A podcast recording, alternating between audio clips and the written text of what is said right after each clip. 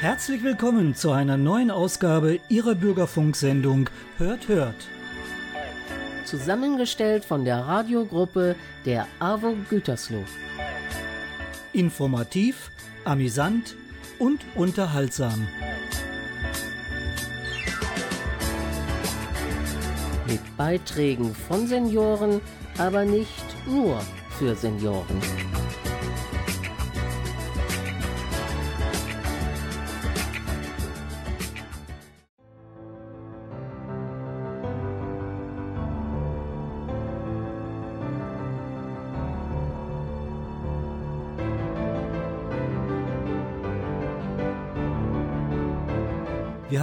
Oktober und uns alle auf die etwas dunklere und auch ungemütlichere Jahreszeit eingestellt. Herzlich willkommen zu einer neuen Ausgabe von Hört Hört. Der bevorstehende November ist immer die Krönung der dunklen Jahreszeit, wenn ich es mal so benennen darf. Viele bezeichnen diese Zeit auch als Trauermonat. Denken wir nur an Allerheiligen, Allerseelen, Totensonntag, Volkstrauertag, die gesamte Zeit scheint mit Trauer erfüllt zu sein. Das ist aber kein Grund, den ganzen November nur traurig und mit hängendem Kopf diese Zeit zu begehen. Trauer ist sehr wichtig. Es handelt sich um ein sehr komplexes und emotionales Phänomen und kann nicht nur Tage, sondern auch Monate, ja Jahre dauern. Der Grund ist meistens der Verlust eines geliebten Menschen oder auch Sache ein schwieriges Thema, dem man nicht überall auf der Welt nur traurig begegnet. In Mexiko zum Beispiel begeht man den Tag der Toten, den Dia de Muertos. Die Vorbereitungszeit für die Feierlichkeiten zum Gedenken an die Toten beginnt bereits Mitte Oktober und mündet in ausgelassener Stimmung am Vorabend von Allerheiligen. Man begeht diesen Tag und die Begegnung mit dem Tod als Teil des Lebens, eher fröhlich. Eine schöne Sichtweise, wie ich finde, die das schwierige Thema in einem helleren Licht erscheinen lässt. Wir haben uns diesmal mit unseren Beiträgen diesen Themen zugewandt und bemüht, Tod, Beerdigung und Trauer umgänglich, normal, ja bei allem Respekt vor diesem schwierigen Thema auch etwas menschlich humorvoll zu begegnen. Mein Name ist Günter Xoll und ich begleite Sie durch diese Sendung.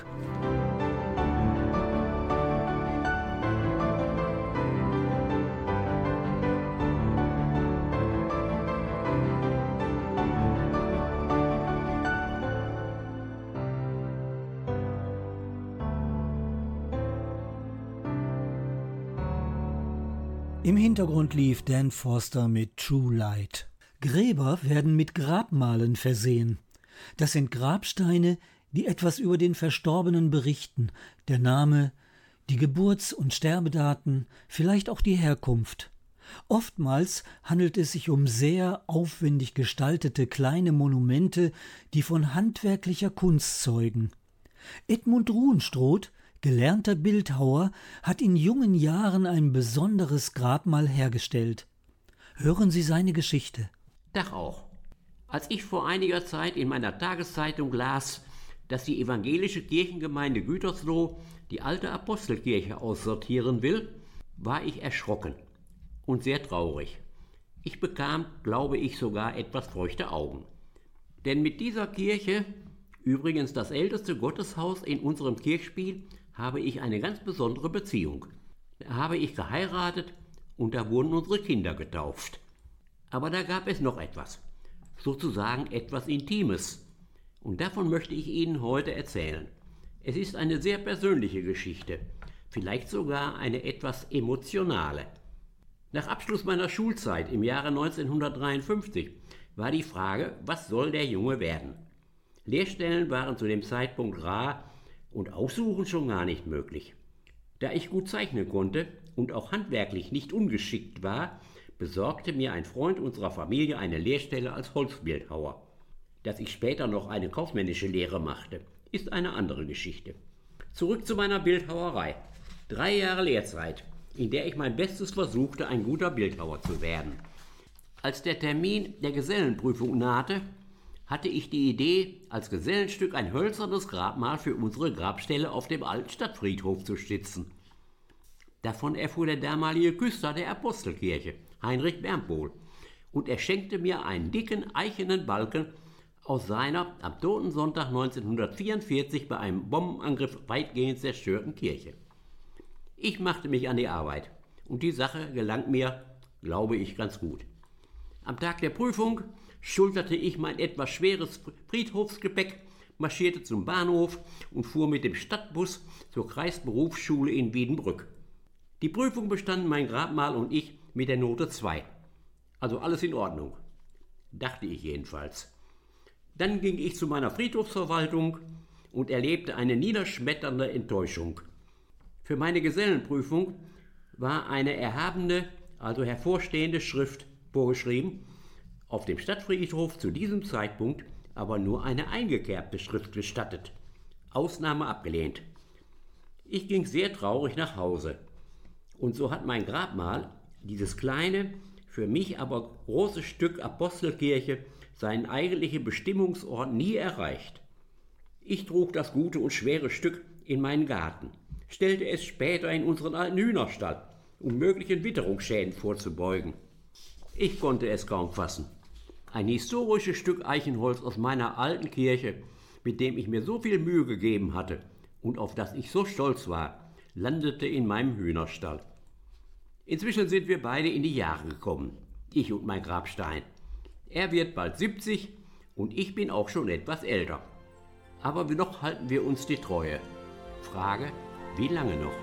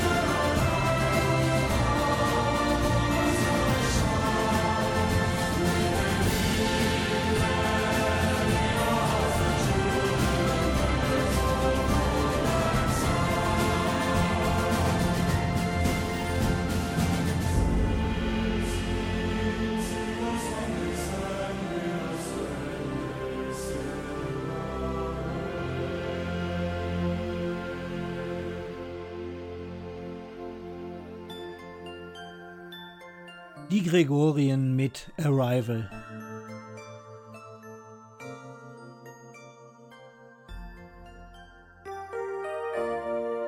Sie hören eine Bürgerfunksendung der AWO Gütersloh. Wie bereits erwähnt, die Trauer ist sehr wichtig für einen Menschen. Es gibt vielfältige Arten der Trauerfeier. In unserer Region trifft man sich nach dem Begräbnis meist zu einem Essen oder Beerdigungskaffee mit Beerdigungskuchen. Man unterhält sich über gemeinsame Zeit, die man mit dem Verstorbenen verbracht hat, vielleicht das Ganze auch bei einem Schnäpschen. Oft hatte der Verstorbene eine Lebensgemeinschaft mit Tieren. Trauern die eigentlich auch? Sollte man sie dann vielleicht zur Trauerfeier mit einbeziehen? Ingrid Güth hat ähnliches erlebt.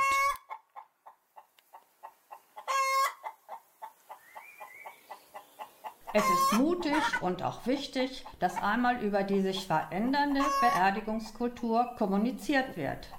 Heute werden Bestattungsrituale hinterfragt und Tabus einfach gebrochen. Ist es das Ziel der Angehörigen, vielleicht das Verhältnis zum Tod zu verändern? Ich habe Verwandte mit einer Hühnerfarm. Die Tiere waren das Lebenselixier des Hofbesitzers. Selbst in die Trauer um den Hühnerfreund wurden die Tiere mit einbezogen. Bei der Trauerfeier war neben dem Sarg ein kleiner Hühnerhof mit lebensgroßen Porzellanhühnern aufgebaut. In der Mitte stand ein großer schwarzer Hahn aus Stahl, mit einer schwarzen Trauerschleife dekoriert. Er schaute auf das Hühnervolk herab. Ein großer, quadratischer Kasten, dekoriert mit vielen verschiedenen Rassehühnern, mit hängenden Köpfen und einem Schild, auf dem stand Wir sind traurig, ergänzten diesen Hühnerhof. Ein Nachwerfsträußchen am Grab war ein Tannenzweig mit einer Hühnerfeder gebunden. Das Federvieh trauerte also mit. Es gab mir Zeit zum Nachdenken. Ja, diese Hühnerleidenschaft, so erinnerte ich mich, war im Rentenalter des Verstorbenen noch intensiver geworden. Auch Tiere bemerken den Tod des Hausherrn.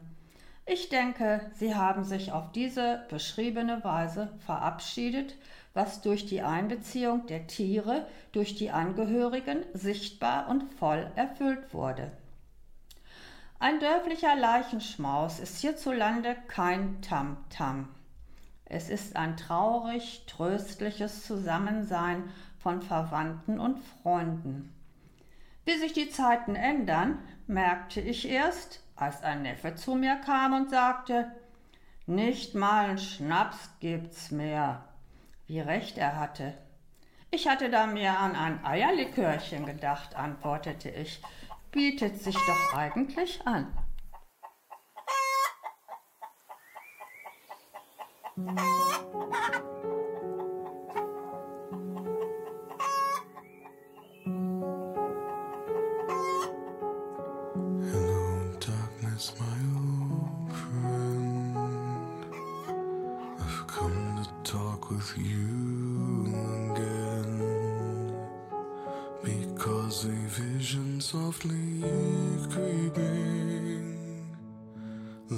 Its scenes while I was sleeping. And the vision that was planted in my brain still remains within the sound of silence. In restless dreams, I walked alone. Streets of cobblestone.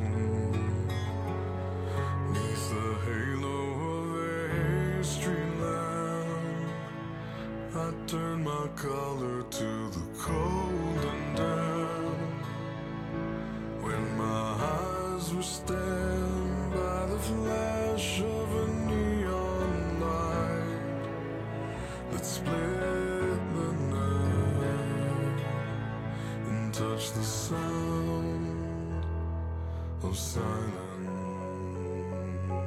And in the naked light I saw ten thousand people, maybe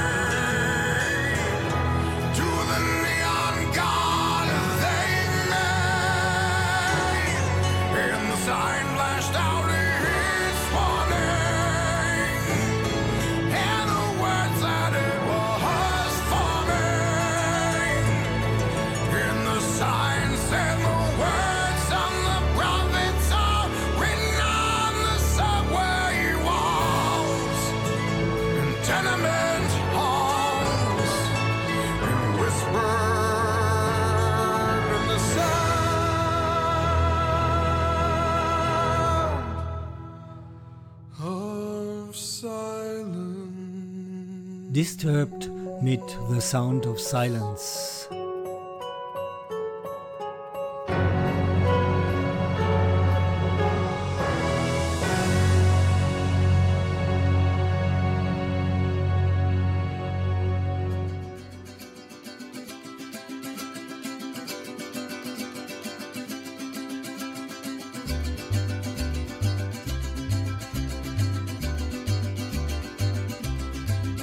Das Gedenken an Verstorbene ist mit Trauer erfüllt, zumindest in unseren Breitengraden.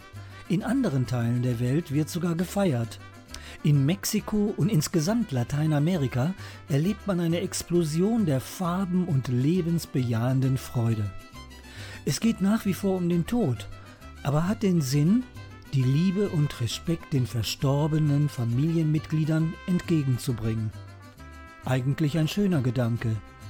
Vielleicht auch nachahmenswert? Ulrike Xoll hat die unterschiedlichen Feierlichkeiten mal gegeneinander abgewogen.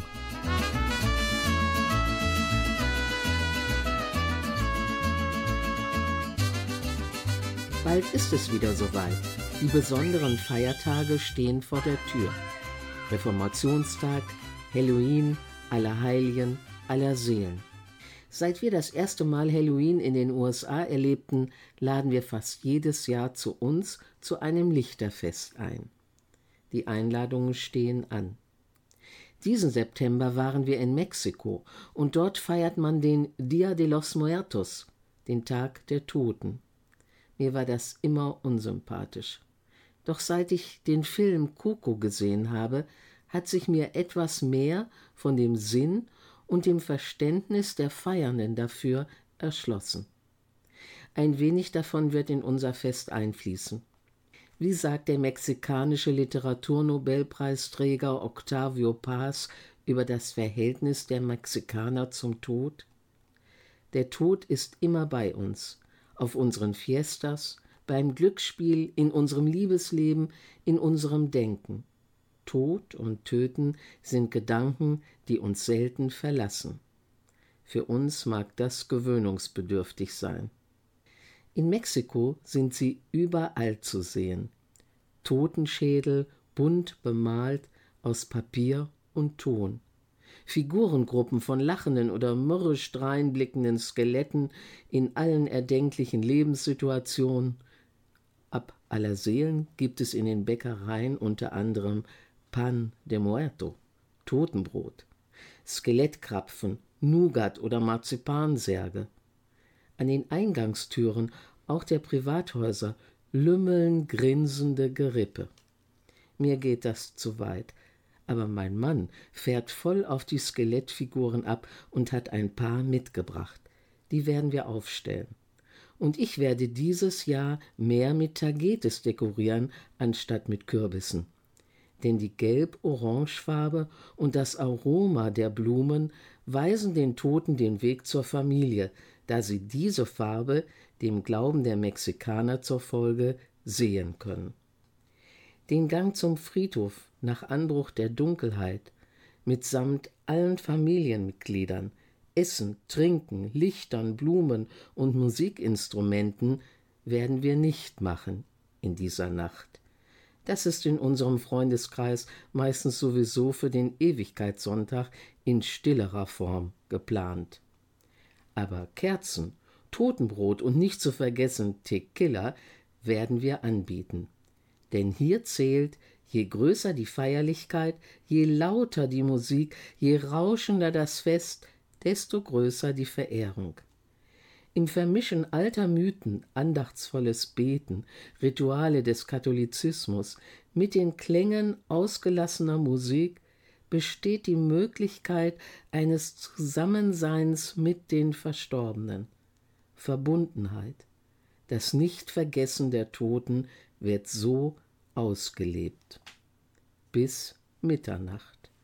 Sperrstunde für die Verstorbenen. Sie müssen zurück in die Unterwelt. Die Feier ist zu Ende. Das wird bei uns nicht so sein. Wir werden, wenn noch genug Getränke da sind, länger feiern. Ganz unter uns Lebenden.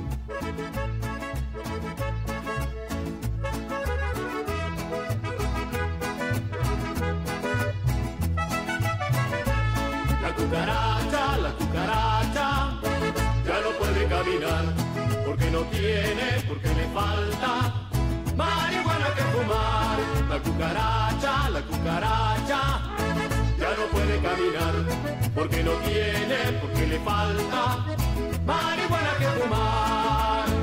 Una cucaracha pinta, le dice a una colorada, vámonos para Chihuahua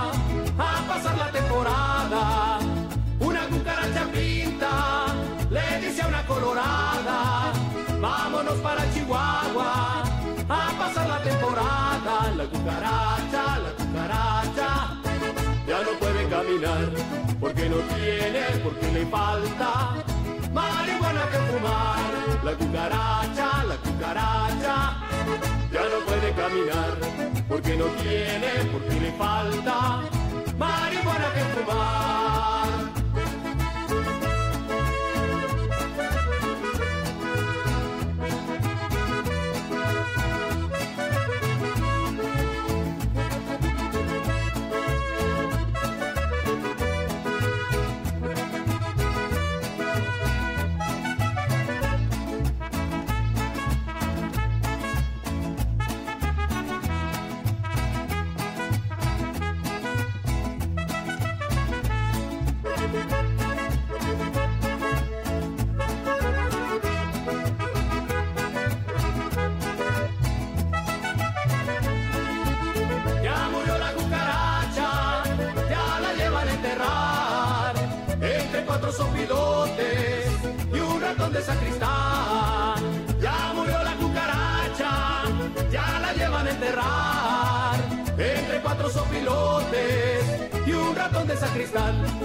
Cucaracha, la cucaracha, ya no puede caminar porque no tiene, porque le falta marihuana que fumar. La cucaracha, la cucaracha, ya no puede caminar porque no tiene Mariachis, La Cucaracha. marihuana que fumar. Sie hören eine Bürgerfunksendung der AWO Gütersloh. Es gibt wirklich viele regionale Besonderheiten auf der Welt, wenn es um den Tod und die Beerdigung geht. In Ghana zum Beispiel bedeutet der Tod kein definitives Ende, sondern man glaubt daran, dass der Verstorbene beispielsweise in seinem ursprünglichen Beruf im Jenseits weiter existiert. Wenn der Verstorbene mit seinem Sarg dann zu Grabe getragen wird, kann man so manche Überraschung erleben. Birgit Reichelt erzählt Ihnen mehr davon. Möchten Sie in einem riesigen Turnschuh bestattet werden? Komischer Gedanke. Nicht für einen leidenschaftlichen Sportsmann aus Ghana. Die Särge in diesem westafrikanischen Land sind nicht einfach nur ein Bett für einen Verstorbenen. Sie sind Teil ihrer Persönlichkeit, für das, was er auf Erden erreicht hat oder für all die Wünsche, die nicht in Erfüllung gegangen sind. Oft sind sie auch ein letztes Dankeschön der Familie. So wurde eine Großmutter, die ihr ganzes Leben lang Kinder und Enkelkinder begluckt hatte, in einer riesigen bunten Henne beerdigt oder ein Busfahrer in einem rot lackierten Linienbus aus Sperrholz. Beliebt sind auch Vögel aller Art, in denen die Seele des Toten gen Himmel fliegen kann, oder Fische, um ins Meer des Jenseits einzutauchen. Ein überdimensionaler Föhn für einen Friseur oder ein riesiger Mehlsack für einen Bäcker. Kein Problem, jeder bekommt, was er bestellt. Viele lassen sich schon zu Lebzeiten einen Sarg nach ihren Vorstellungen von einem der berühmten Sargkünstler des Landes fertigen und lagern sie dann ein. Das ist schlau. Erstens ist es so bei besonders aufwendigen Produktionen nicht ganz so tragisch, wenn der Liefertermin nicht eingehalten werden kann, es sei denn, jemand verstirbt plötzlich und unerwartet. Zweitens kann der Kunde das Werden des Kunstwerks regelmäßig überwachen, eventuell sofort reklamieren und Nachbesserungen fordern. Und man kann sich mit etwas Glück noch viele Jahre an seinem Sarg erfreuen und von Freunden und Verwandten stolz die Feinheiten und Extras bewundern lassen, die sie auf dem kurzen Weg zum Friedhof sonst vielleicht übersehen würden. Eine Frau, die sich in einem Krokodil hat beerdigen lassen wollen, brachte damit ihre ganze Familie in Aufruhr. Viel zu gefährlich. Da drängt sich der Gedanke auf, was soll einer toten Frau in einem hölzernen Krokodil eigentlich noch Schlimmes zustoßen? Die meisten Ghanaer sind Christen und glauben an das Leben nach dem Tode, genau wie wir, nur etwas anders. Ihr Sarg reist mit ihnen zu ihren Ahnen ins Reich des Jenseits. Da erstaunt es einen nicht, dass Einäscherung in Ghana ein Fremdwort ist. Wer legt schon freiwillig seinen kostbaren Sarg in Schutt und Asche? Die 15 Prozent Muslime des Landes gehören übrigens nicht zum Kundenkreis der Sargmacher. Sie werden gemäß ihres Glaubens nur in Tüchern bestattet. Ein geschäftstüchtiger Sargkünstler sieht aber auch da noch durchaus Potenzial. Man könnte sie in einem Sarg legen, zum Friedhof tragen, wieder herausnehmen und neben dem Sarg beerdigen. 2019 hat in Kassel eine Ausstellung mit Sargkunst aus Ghana auch unsere europäischen Seelen erreicht. Immer mehr Menschen möchten ihre letzte Reise in einem originellen Sarg antreten. Warum auch nicht? Ich kann mir durchaus vorstellen, wie ein Franzose in einem Baguette zu Grabe getragen wird, ein Italiener in einer Calzone oder ein Schwede in einem riesigen Köttbullar. Ein Vegetarier könnte sich einen Sarg in Form einer Kohlrabi-Knolle schreinern lassen und ein Bayer eine Schweinshaxe. Schon gut, ist ja nur ein Sarg. Da darf man sich doch mal ein paar kreative Gedanken machen.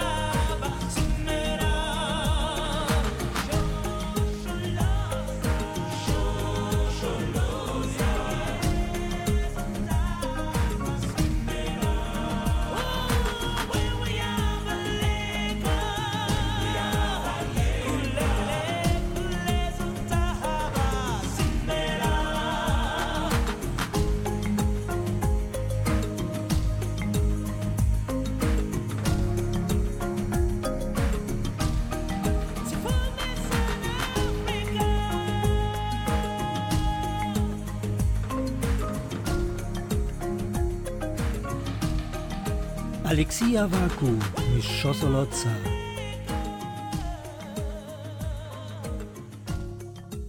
Buch- oder sogar Autorenlesungen sind unter Literaturinteressierten sehr beliebt. Man lässt sich aus besonderen, meist neu erschienenen Büchern vorlesen, kann anschließend Fragen stellen, mitdiskutieren oder sich sogar eine Signierung vom Autor abholen. Das findet bekanntlich in Buchläden statt. Jutta Fröhling hat eine Buchlesung der besonderen Art erlebt. Nicht in einem Buchladen, so viel sei vorweggenommen. Aber lassen wir sie selbst berichten. Vor einiger Zeit las ich in der Zeitung, dass es eine Lesung der besonderen Art bei uns in Halle geben sollte. Eine Lesung über den Schriftsteller und Lyriker Theodor Storm. Seine Bücher und Novellen waren und sind sicher auch heute noch ein Bestandteil des Deutsch- und Geschichtsunterrichts.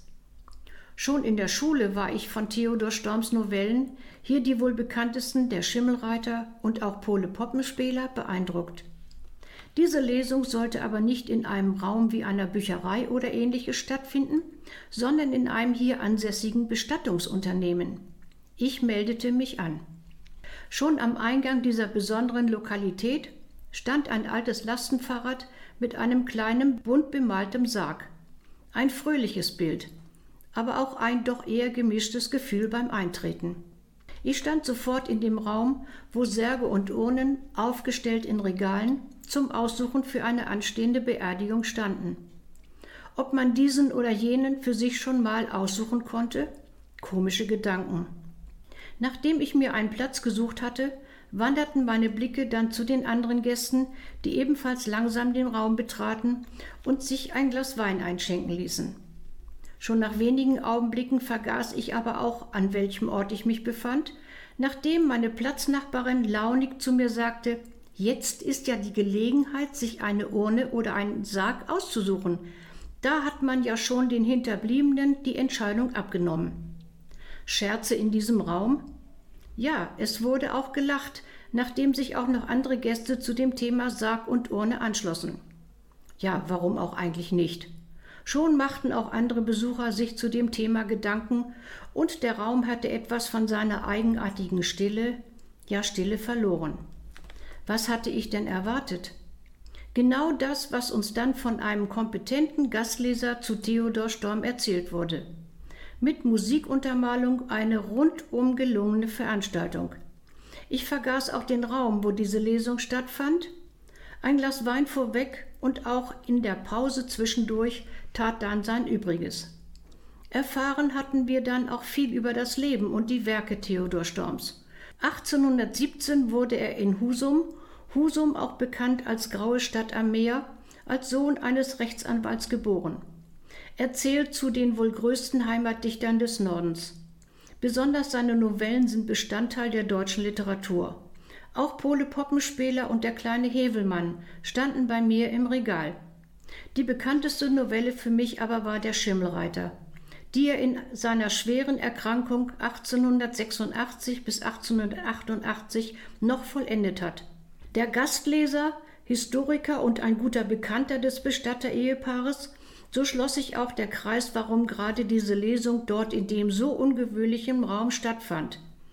Ich hätte gern noch mehr aus dem Leben Theodor Storms erfahren, denn Storm hatte ein sehr bewegtes Leben. Nach circa drei Stunden war keine Spur mehr von Gedanken an Särge und Urnen. Ich hatte sie total vergessen. Ein wirklich besonderer Abend, den ich noch lange in Erinnerung behielt.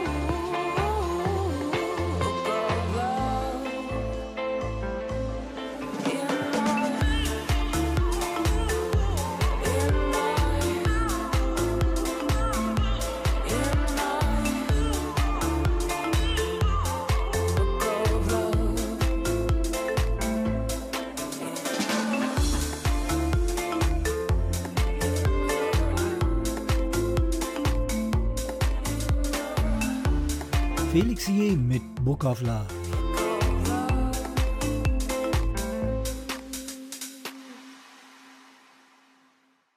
Am 1. November ist der Feiertag aller Heiligen. An diesem Feiertag wird nicht nur aller Heiligen gedacht, sondern auch aller verstorbenen christlichen Glaubens.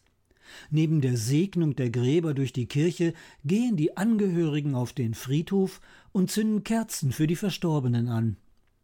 Das sieht vor allem am Abend sehr schön aus, wenn die Gräber so beleuchtet sind, und erzeugt eine andächtige Stimmung.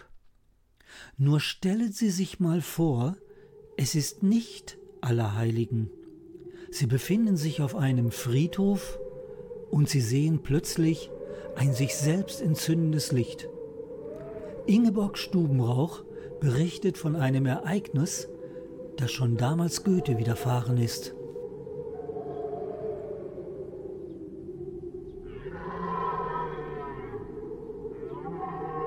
Auf einmal sah ich an der rechten Seite des Weges in der Tiefe eine Art von wundersamem, erleuchtetem Amphitheater.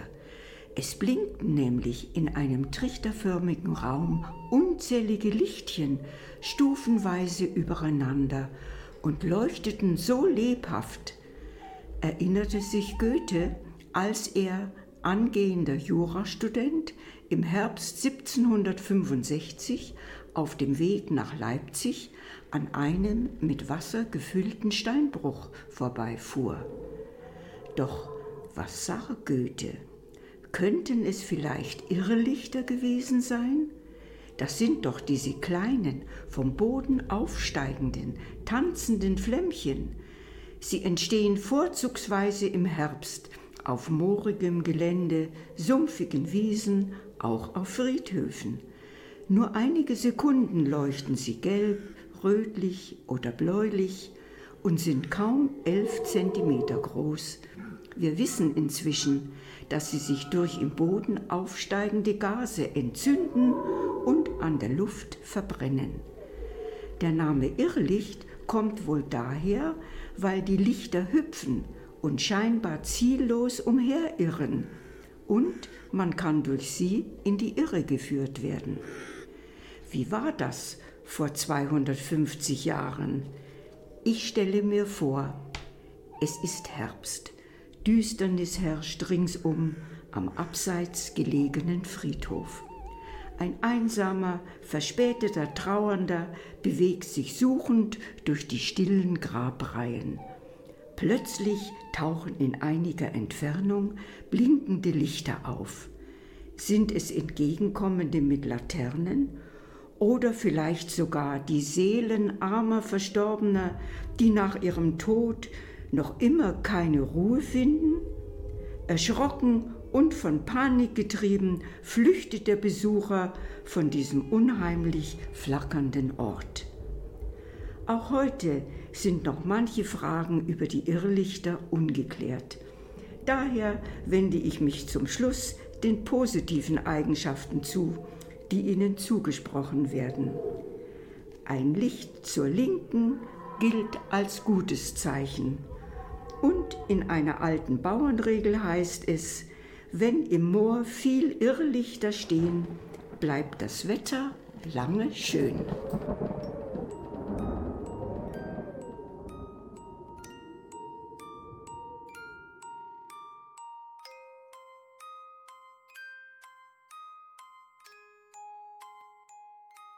Es ist so still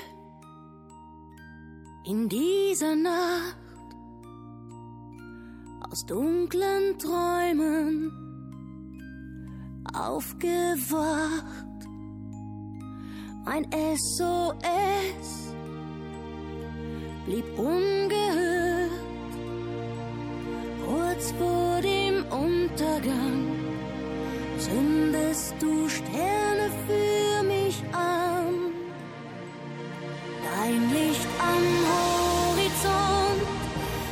durch den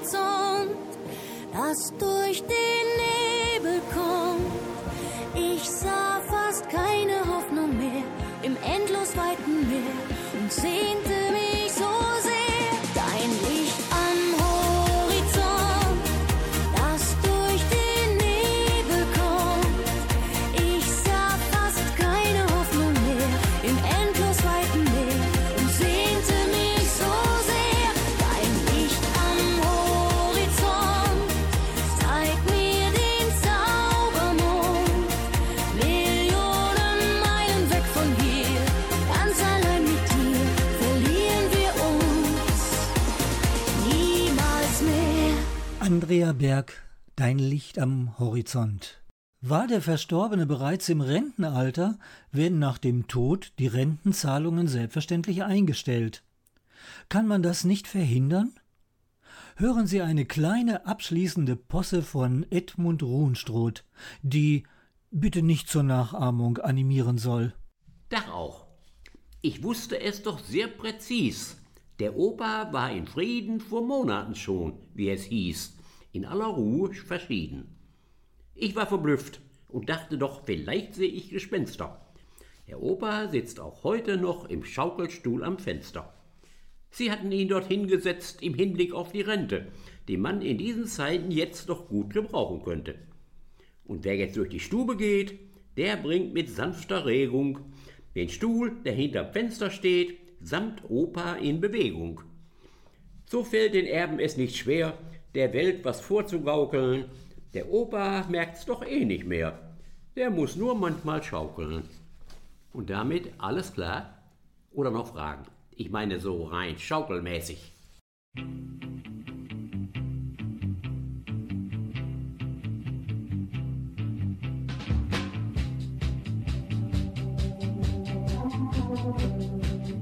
Das war's mal wieder. Ich hoffe, Sie haben sich nicht zu Tode gelangweilt. Kleiner Scherz. Trotz des sehr ernsten Themas hoffe ich, die Beiträge haben Sie lebensnah und bei allem Respekt auch etwas humorvoll unterhalten. Ja, der Tod gehört zum Leben und vielleicht ist es uns etwas gelungen, diesem Gedanken einen lebensbejahenden Spielraum zu geben. Freuen Sie sich mit uns auf unsere nächste Sendung im Dezember. Sie haben richtig gehört, unsere nächste Sendung ist nicht, wie gewohnt, Ende November. Wir bereiten Beiträge für die bevorstehende Winter- und Weihnachtszeit vor und der Sendetermin wäre kurz vor Toten Sonntag etwas unpassend. Unsere nächste Sendung ist also am Samstag, den 2. Dezember, direkt vor dem ersten Advent, zur gewohnten Zeit um 19.04 Uhr auf Radio Gütersloh. Also nicht vergessen, am 2. Dezember ist unsere nächste Sendung Hört, Hört. Kommen Sie gut und nicht zu traurig durch den November und freuen sich auf unsere nächste Sendung am 2. Dezember. Mein Name ist Günter Xoll und ich freue mich auf Sie. Bis bald und bleiben Sie uns treu. Ciao, ciao.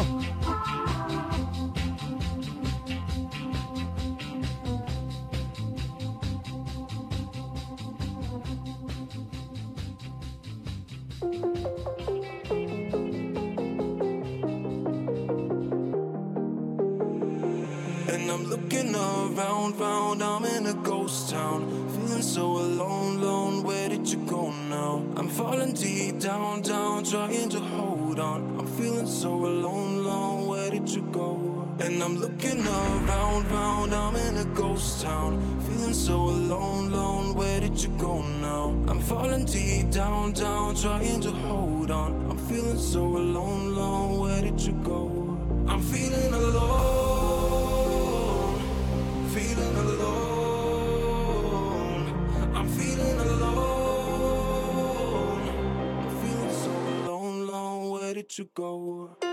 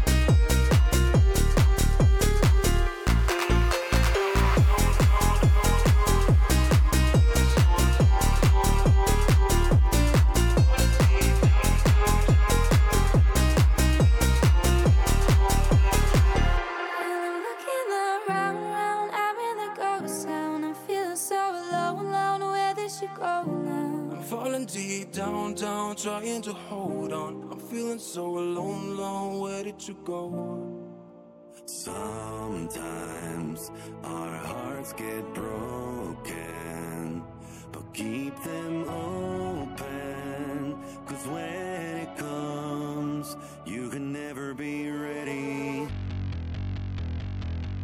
Let it all out.